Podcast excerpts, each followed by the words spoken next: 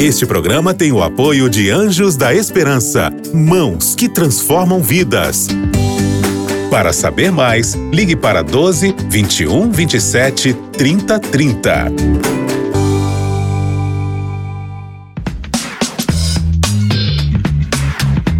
Pensando bem. Olá, queridos amigos da Rádio Novo Tempo, que alegria falar com vocês aqui no nosso espaço, no Pensando Bem, nas ondas da Rádio da Esperança. Você sabe, o Pensando Bem acontece aqui a cada dia na Rádio Novo Tempo, mas você também pode acessar o conteúdo do Pensando Bem lá no Spotify e no Deezer. É só você ir lá no aquele espaço de busca lá e colocar Pensando Bem e você vai encontrar todo o nosso conteúdo para você ouvir e compartilhar com seus amigos. E hoje eu quero falar com você sobre um assunto muito especial e talvez um assunto dos mais centrais da Bíblia, sobre o amor. Você sabe que, infelizmente, na sociedade que a gente vive, o amor perdeu aquela força que ele tinha. Né? Hoje as pessoas usam a palavra amor de maneira muito é, rasa, muito leviana, não é?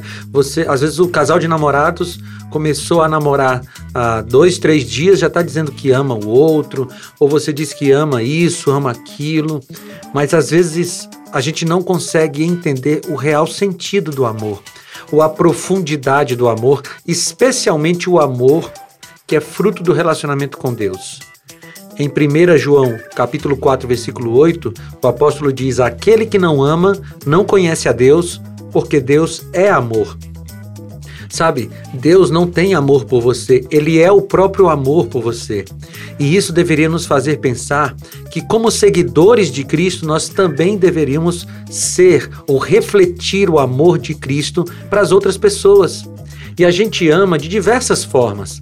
A gente ama quando a gente cuida de alguém, alguém que está com necessidade, alguém que está triste, alguém que está passando por alguma doença. A gente vai lá e cuida dessa pessoa, a gente está amando. A gente ama as pessoas quando a gente ensina alguma coisa para as pessoas. Então, tem alguém aí perto de você que não conhece a Bíblia, que não conhece a respeito das doutrinas que Cristo ensinou. Então, ensine para essa pessoa, porque isso também é amor. Nós também amamos as pessoas quando nós repreendemos as pessoas. Parece uma contradição, mas é real. É só você lembrar de Apocalipse capítulo 3, versículo 20. Jesus falou: eu repreendo e corrijo e disciplino a todos quantos amo. Interessante isso, né? O amor de Deus tem a ver com disciplina, com correção. Então, quando você vir alguém afundado no pecado, caminhando em direção ao precipício, se você ficar calado, se você não falar nada com essa pessoa, você não está amando essa pessoa. É diferente do que tem falado por aí, né? Do que muitas pessoas têm dito que você não precisa repreender as pessoas, dizer que elas estão erradas, porque você precisaria apenas amar essas pessoas. Isso está errado. Porque, segundo a Bíblia, quem ama repreende e disciplina, como Cristo faz.